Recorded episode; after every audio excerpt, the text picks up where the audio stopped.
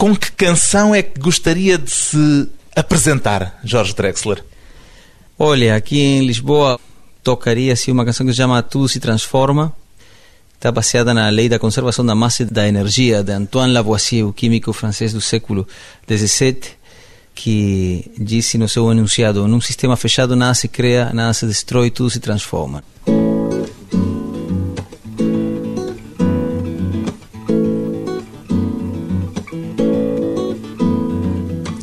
Tu beso se hizo calor y luego el calor movimiento, luego gota de sudor que se hizo vapor y luego viento que en un rincón de La Rioja movió el aspa de un molino mientras se pisaba el vino que bebió tu boca roja. Tu boca roja en la mía, la copa que gira en mi mano y mientras el vino caía, supe que de algún lejano rincón de otra galaxia el amor que me darías transformado volvería un día a darte las gracias. Cada uno da lo que recibe y luego recibe lo que da. Oh, nada es más simple, no hay otra norma, nada se pierde, todo se transforma todo se transforma. Continúo. El vino que pague yo con aquel euro italiano que había estado en un vagón antes de estar en mi mano y antes de eso en Torino y antes de Torino en Prato donde hicieron mi zapato sobre el que caería el vino zapato que en unas horas buscaré bajo tu cama con las luces de la aurora junto a tus sandalias planas que compraste aquella vez en Salvador de Bahía donde a otro diste el amor que hoy yo te devolvería. Cada uno da lo que recibe y luego recibe lo que da nada es más simple ah, no hay otra norma. Nada se pierde todo se transforma. Oh, oh, oh, oh. todo se transforma. Ah, nada se pierde y todo se transforma. Nada se pierde y todo se transforma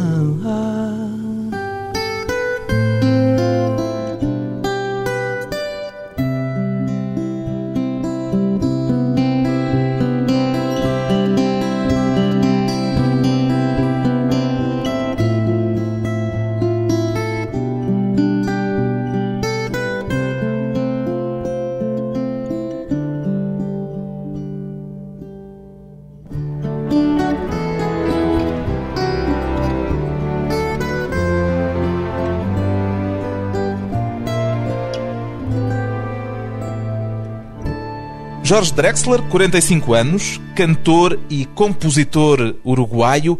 Qual é a marca mais forte que está presente na sua música pelo facto de ter nascido no Uruguai, Jorge Drexler?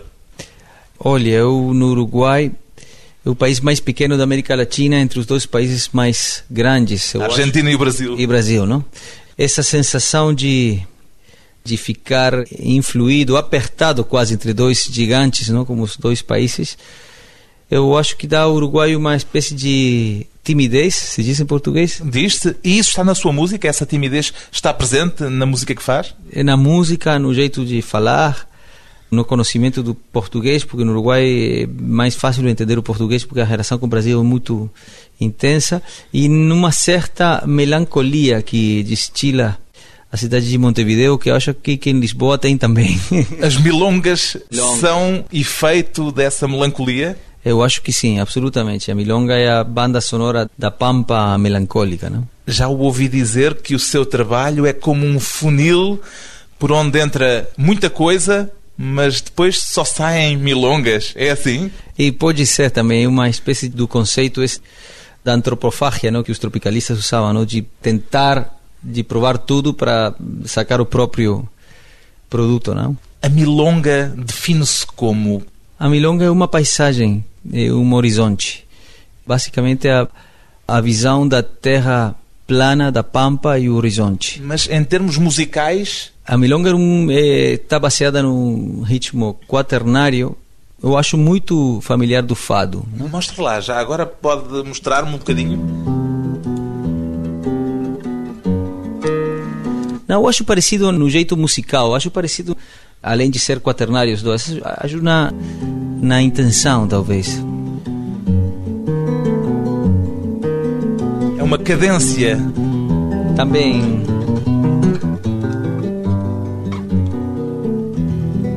De repente só me lembro de uma canção sua com a palavra milonga no título. Não sei se tem mais, mas há aquela milonga del Moro Judío. tem outras milongas também, mas essa é talvez a mais conhecida, não?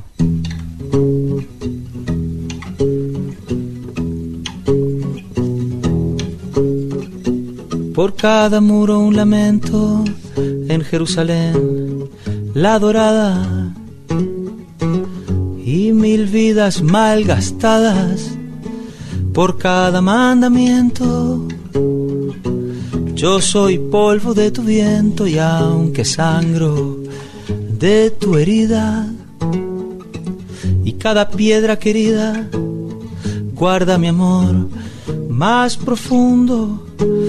No hay una piedra en el mundo que valga lo que una vida. Yo soy un moro judío que vive con los cristianos. No sé qué Dios es el mío, ni cuáles son mis hermanos. No sé qué Dios es el mío, ni cuáles son mis hermanos.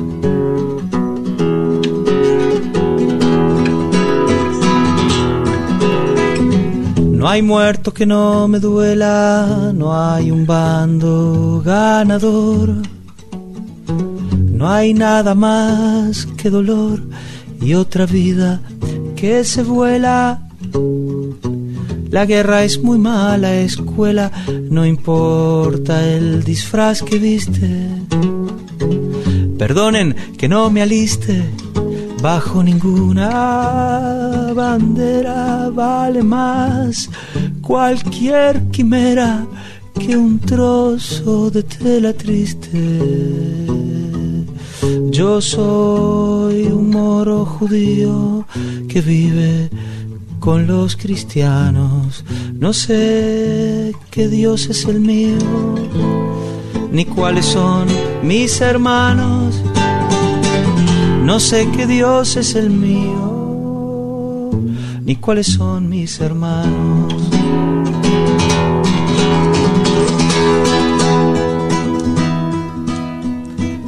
Y a nadie le di permiso para matar en mi nombre.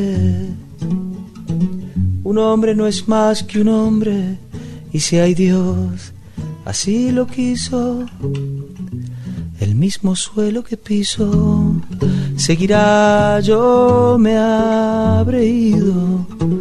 Rumbo también del olvido, no hay doctrina que no vaya y no hay pueblo que no se haya creído el pueblo elegido. Yo soy un moro judío que vive con los cristianos. No sé qué Dios es el mío, ni cuáles son mis hermanos. No sé qué Dios es el mío, ni cuáles son mis hermanos. Yo soy un moro judío que vive con los cristianos. A milonga do Moro Judio, o facto de o Jorge Drexler ter ascendência judia teve importância ao escrever esta canção? Sim, evidentemente, não é uma canção que habla, fala principalmente da situação no Médio Oriente, não e que tenta de se pôr ao mesmo tempo nos dois pontos de vista, não? Do Moro e do Judeu. Sim. Ainda se lembra da questão que motivou esta canção em particular? Sim, tem uma anedota muito linda com essa canção. o refrão, eu sou um moro judío que vive com os cristianos, eu sou um moro judeu que mora com os cristãos, não sei qual é o meu Deus, nem quem são os meus irmãos. Não? Esse refrão é a única parte da canção que eu não escrevi. Escrita por Chicho Sánchez Ferlosio e me foi entregada por Joaquim Sabina, um cantor espanhol, eu acho que conhecidíssimo no mundo hispano, toda Latinoamérica. É um herói, um dos, é nosso Leonard Cohen. E ele me deu esse refrão e me falou: Você tem que escrever uma canção com esse refrão. Ele me deu e me falou: Escreve essa canção em formato de décimas, de milonga. Não? Você sabe essa estrutura métrica muito habitual que eu acho que os repentistas no Brasil usam também, tô, com certeza que aqui no Portugal também tem, porque tem em todo mundo que fala espanha que 10 versos octossílabos com uma rima especular que começa no primeiro e a partir do quinto verso tem a mesma estrutura, não? Sente-se judeu? Depende. Eu acho que essa pergunta é a principal definição do judeu. Se fazer a pergunta, eu me faço a pergunta. Se você quer saber, não tenho certeza. Metade da minha família é judia, metade não é. Normalmente guarda na memória os pequenos pretextos que estiveram na origem das canções que escreve. Ao fim de algum tempo, isso é esquecido e já fica só a canção. As duas coisas ocorrem, não? Primeiro você lembra dessa anedota da canção, depois você tem sorte se a canção se lembra de você.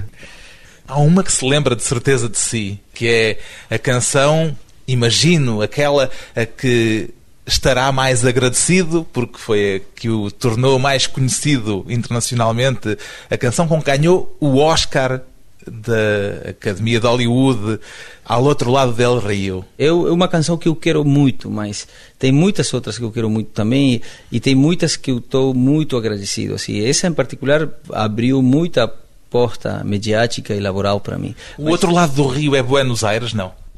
Nessa canção não, é uma Porque para um uruguaio de Montevideo o outro lado do rio normalmente é Buenos Aires, é Buenos o outro Aires. lado do Rio da Prata. Absolutamente, não é Buenos Aires adoro Buenos Aires, não? a outra metade da minha cidade de Montevideo, mas aqui funciona mais de forma alegórica, a metáfora, uma metáfora antiga e muito conhecida, a metáfora do rio como exemplo da vida, do percurso, do transcurso do tempo, assim, o rio, o tempo, a vida, é uma metáfora das mais usadas pelos arquetipos do ser humano, assim, não? E é cruzar o rio significa muitas coisas, morrer, mudar, ter uma visão do outro lado, acreditar em alguma coisa que te leva a fazer um desplazamento na sua vida. Assim. E para si cruzar este rio, que foi esta canção, o que é que significou, ainda para mais, com o Oscar?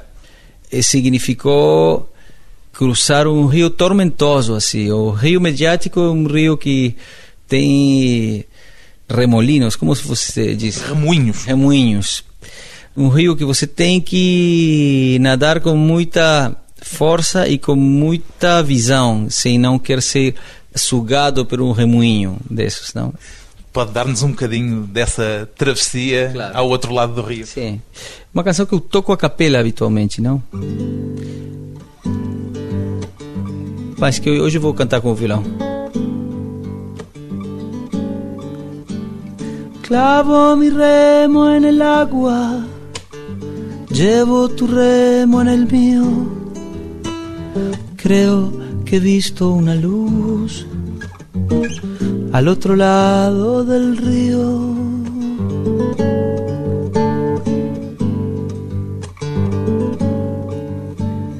El día le irá pudiendo poco a poco al frío. Creo que he visto una luz al otro lado del río. Sobre todo creo que no todo está perdido.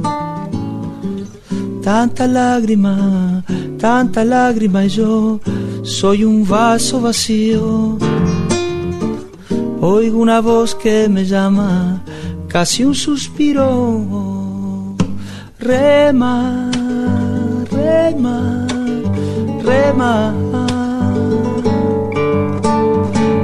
rema, rema, rema. En esta orilla del mundo, lo que no es presa es baldío.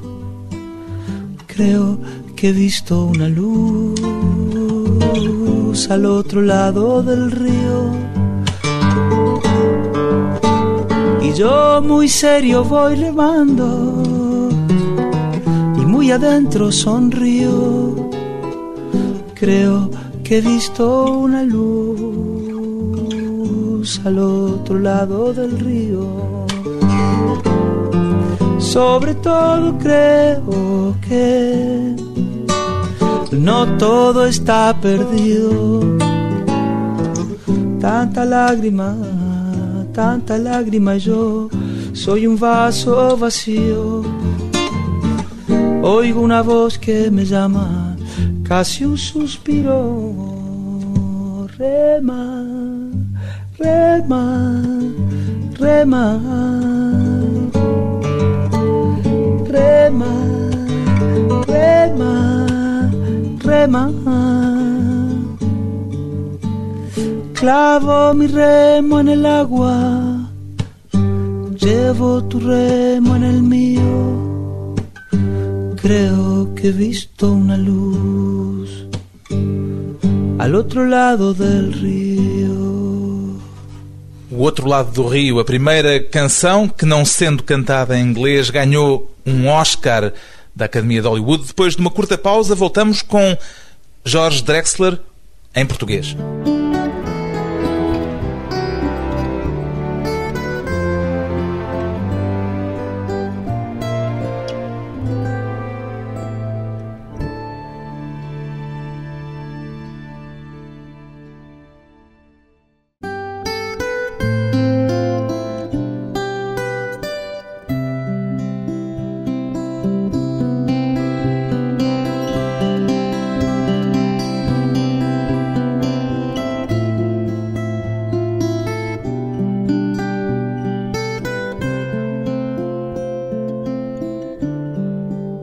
Regresso à conversa com o músico uruguaio Jorge Drexler, as pessoas que têm estado a ouvir-nos vão estar a perguntar-se agora como é que um uruguaio fala tão bem português, com essa musicalidade brasileira. Onde é que aprendeu a falar português, Jorge Drexler? Eu aprendi com o mestre João Gilberto a falar português. Ouvi-lo cantar?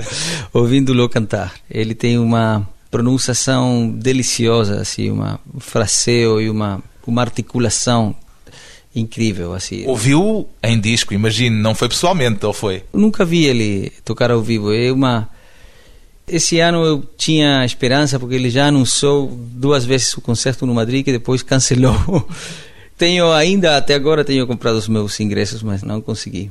Soube no no Rio de Janeiro que ele recebeu uma canção minha que eu mandei para ele e ele se comunicou comigo através de duas pessoas. Depois assim muito elogiosamente assim. Eu fiquei incrivelmente contente mas eu estava de passo e para encontrar ele é complicado né? A sua maior felicidade seria cantar uma canção dele ou que ele cantasse uma canção sua? Ah, eu já tenho cantado além de ele não compor muito eu tenho cantado as duas ou três canções que ele já compõe muitas do repertório.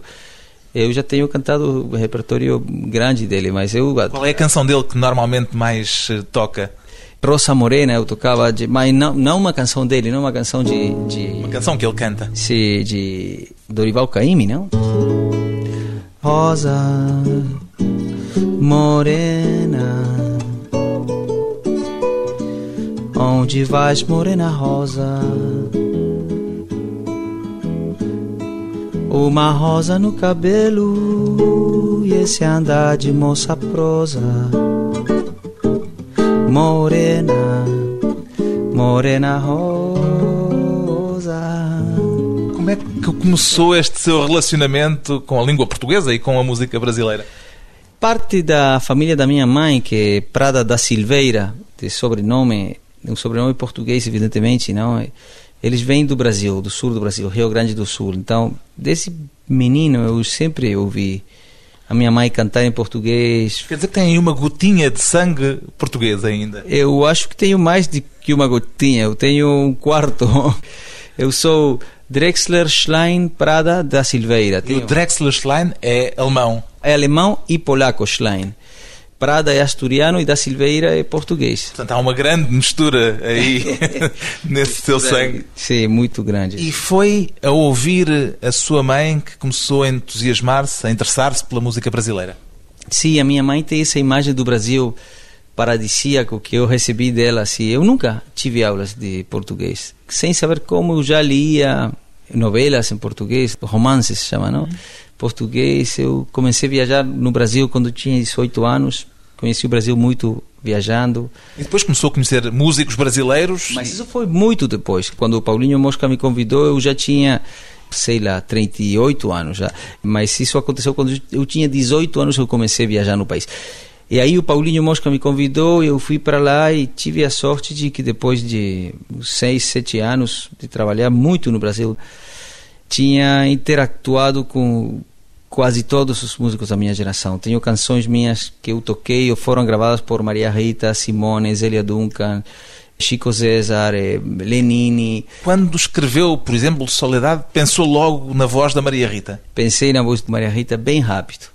Eu adoro essa voz que ela tem, assim. Eu mandei para ela para cantar. Pedi, por favor.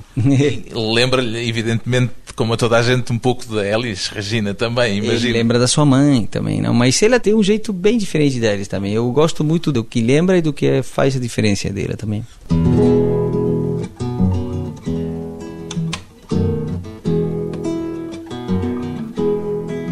Soledad Aquí están mis credenciales.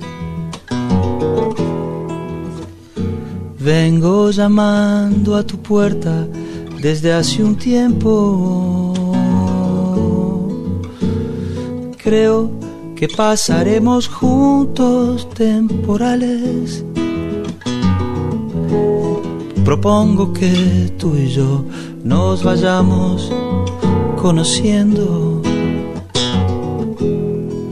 aquí estoy, te traigo mis cicatrices.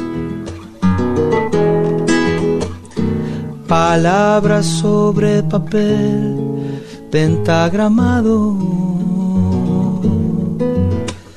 No te fijes mucho en lo que dicen. Me encontrarás en cada cosa que he callado. Ya pasó, ya he dejado que se empañe la ilusión de que vivir es indoloro. Qué raro que seas tú quien me acompañe, soledad a mí, que nunca supe bien cómo estar solo. É um homem dado a solidões? Oh, que canção disse que não. a canção disse que mas, eu nunca soube. Mas é que eu sei que, por exemplo, aquele disco 12 Segundos, Segundos de Oscuridade foi composto quase todo num ponto de grande isolamento no Cabo Polônio. Eu acabo precisando da solidão, mas na verdade não tenho tendência a estar só. Mas é um eu, homem urbano. Eu sou muito urbano, eu, eu gosto muito das cidades. Talvez não tenha suficiente calma espiritual como para ficar só muito tempo. Eu gosto muito da gente, gosto muito da companhia, mas para escrever, no final eu devo ir a algum sítio onde eu fique só, mesmo estando na cidade, eu fico só, às vezes, vários dias interrompidos, mas no total muito tempo só em frente da folha em branco. Não? Precisa dos seus 12 segundos de obscuridade. Preciso mais do que... De, 12 minutos, 12, 12, 12 dias. meses, talvez. Não. E esse, esse disco foi escrito na, numa praia muito especial para mim, do Uruguai, o Cabo Polônia. Não? Esses 12 segundos de obscuridade 12 segundos de escuridão correspondem a quê, exatamente? Esses 12 segundos de escuridão são os 12 segundos entre as duas luzes do farol do Cabo Polônio, onde eu escrevi o disco esse um sítio muito primário que não tem luz elétrica nem água corrente, lugar maravilhoso, quase virgem assim da praia do leste do Uruguai. Você sai de noite e andar pelo sítio e você não tem luz Então você tem que se orientar com a luz do farol. É o único caso, eu acho, de orientação na terra que tem para que sirva o farol para se orientar na na terra. Você na terra sai, e não no mar. Não no mar. Você sai e espera que o farol passe como um radar, assim, e você olha e caminha, espera e olha. Então, e de 12 em 12 segundos é que vem a luz do farol? 12 em 12 segundos o a identifica esse farol. Todos, você sabe que todos os faróis têm um ciclo diferente. Então, nesse momento da minha vida, que é um momento de pessoa, de muito desassossego, assim, um momento de incertidumbre, dúvidas e mesmo penumbra na minha vida de desconcerto, assim, eu tentei olhar para essa escuridão, paradoxalmente, como um navegante que precisa desse intervalo entre duas luzes para identificar o farol. É a única forma daquilo ter sentido e comunicar é não haver luz permanente, mas claro. haver a escuridão essa nesses canção, 12 segundos. Essa canção diz: um faro quieto, um faro quieto nada seria. Guia, eh, guia mientras não deixe de girar. O farol guia mientras esté em movimento. Não, não é a luz, diz a canção, o que importa, em verdade. São os 12 segundos de escuridão, porque todos os faróis têm luz. O que os diferencia é a escuridão entre as duas luzes. Então, eu achei muito sossego nessa metáfora de tranquilo. Você tem coisas de aprender nesse momento de desconcerto na sua vida. Gira el haz de luz. É aqui, eu acho. Gira el haz de luz para que se vea desde alta mar. Yo buscaba el rumbo de regreso sin quererlo encontrar. pie detrás de pie, iba tras el... Ah, nem me lembro do texto, não? Faz muito tempo que não canto. Pie detrás de pie, iba tras el... Já não é uma canção que canto normalmente? Não, faz dois, três anos que não canto. La noche del cabo apenas se abría y se volvía a cerrar. Un faro quieto, nada sería. Guía mientras no deje de girar. No es la luz lo que importa en verdad. São os 12 segundos de oscuridade. Não é a luz que importa de verdade. Importa São também, não? É os 12 segundos de escuridão. Depois de mais um breve intervalo, vamos regressar à conversa com o músico uruguaio Jorge Drexler entre a pureza acústica e a ousadia eletrónica.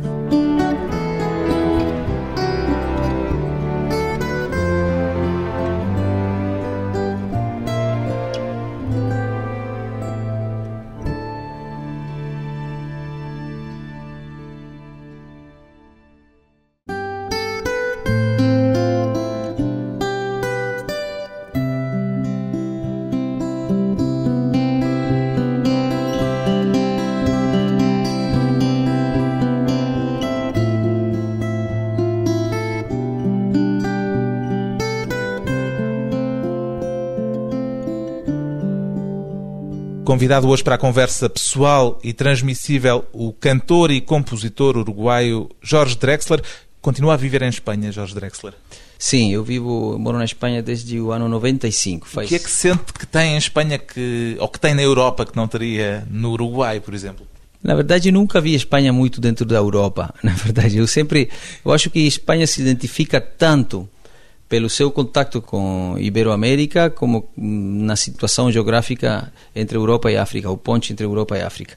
Eu adoro a Espanha, é um país muito positivo, que tem uma porcentagem de exposição à, à energia solar que dá um positivismo enorme assim na, na sua população. Tudo o que os uruguaios carecemos, se diz, carece, carece, Sim, que lhes falta, que nos falta, eu encontro lá essa energia de realização. Essa... Não há muitos portugueses a irem à Espanha por causa disso, sabia? Nós temos a mesma claro. situação do Uruguai. Claro, essa força positiva e reflexiva, generosa, com ausência absoluta de inveja e de complexo de inferioridade que não tem na Espanha. É uma coisa assim que eu gosto gosto muito assim da desse positivismo espanhol. Às vezes me afoga, mas eu compenso com com a umidade melancólica e penumbrosa que tem o, o Rio de la Plata, não? A sua música depois do Oscar parece-me ter-se tornado um pouco mais acústica e um pouco menos eletrónica. Está correto este diagnóstico? Não, não sei, eu, eu nunca. Mas continuar a fazer aquelas experiências. Na verdade, o último disco que eu fiz, que é Cara B, o mais acústico dos discos que eu já fiz e ao mesmo tempo o mais eletrônico, porque é um disco que na verdade não poderia ser tido feito sem a edição digital que permitiu incluir os sons da cidade e os sons da audiência do, do, do, do público. do público no mesmo momento em que eram feitos eram cortados por dois DJs técnicos de som músicos que eu levo comigo que faziam loops no fato, assim, com no ruídos, momento, com ruídos incidentais. Com o ruído do público. Do público, ruídos que eles tinham gravado, eles gravaram aqui no aeroporto os anúncios de voz de chegada a Lisboa no avião. Então, é, tudo era utilizado como material é, para o colagem digital. Então é um disco muito eletrônico, é quase impossível de pensar sem eletrônico. Mas ao mesmo tempo mais limpo, digamos assim, mais próximo do violão, por exemplo. É praticamente nu. O violão, voz e umas capas de eletrônica sutis, às vezes imperceptíveis. Não? Sente algum tipo de familiaridade artística com algum músico em particular? Sim, eu tenho muitas. Me sinto muito perto do, do universo da minha geração de músicos brasileiros, o Paulinho Mosca, o Vitor Ramiro, Kevin Johansen da Argentina, Kiko Veneno na Espanha, Caetano eu perguntei isto, também. Caetano Veloso, ora, hum. eu queria justamente chegar a esse nome porque já vi escrito na imprensa brasileira que o Jorge Drexler seria o novo Caetano Veloso. Sente-se confortável com a comparação, Jorge Drexler? Eu, a pergunta é como se sente Caetano Veloso com a comparação. Não, eu sei. Lhe perguntou? Eu, não, não, não lhe perguntei, mas deveria. Eu, eu conheço ele um pouco, não muito, não, mas então é, olha, é para mim uma honra enorme, é um, um mensageiro maravilhoso assim que eu vi na, na imprensa brasileira e que me pareceu totalmente fora de, de eh, dimensão. Não, não lhe pareceu adequado? Olha, eu adorei, mas o que, que posso dizer? Eu adorei a história, eu achei exagerada, mas eh, eu sou um grande admirador do Caetano Veloso. Alguma vez fez uma versão de uma música do Caetano? Sim, eu gravei em Carabé, gravei Dom de Iludir, gravei dele. Não, esse eu posso tocar também. Não me venha falar da malícia de toda mulher. Cada um sabe a dor e a delícia de ser o que é. Não me olha como se a polícia andasse atrás de mim. Cale a boca e não cale na boca notícia ruim. Você sabe entender, você pode explicar tudo bem. Você está, você é, você faz, você quer, você tem. Você diz a verdade, a verdade, esse é o dom de iludir. Como pode crer que a mulher vai viver sem mentir?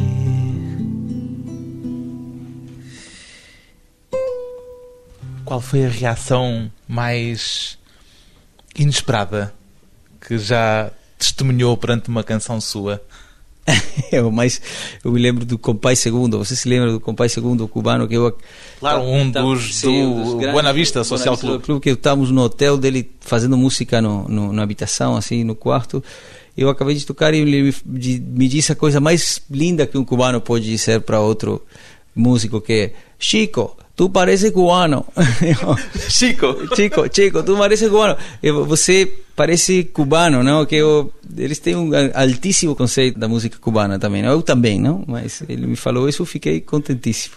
E sente-se cubano por vezes na música? Na verdade, nunca esteve em Cuba. Eu adoraria conhecer, não? Eu adoro a música cubana. O que é que ainda espera das suas canções, Jorge Drexler? E espero por elas. Ainda espero que venham muitas mais. Qual é a sua canção que toca mais vezes em palco? E... Deixa eu ver. Eu acho que tem, tem uma que eu gosto muito de tocar aqui, uma canção falada. Se chama Guitarra e Voz, que quer dizer violão e você. Não? É um jogo de palavras com a palavra voz, com S e voz com Z, voz que é de voz, não? Não sei se entendeu. a Em português também temos o voz, Voz com S voz. e o voz com Voz Z. Como tu, não? Tu e como, e como É, voz. voz é plural em português, mas Claro. nós percebemos o sentido do trocadilho.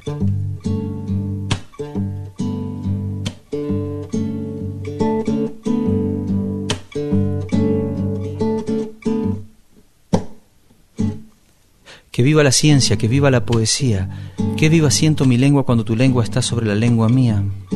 El agua está en el barro, el barro en el ladrillo, el ladrillo está en la pared y en la pared tu fotografía. Es cierto que no hay arte sin emoción y que no hay precisión sin artesanía, como tampoco hay guitarra sin tecnología. Tecnología del nylon para las primas, tecnología del metal para el clavijero, la prensa, la gubia, el barniz, las herramientas del carpintero.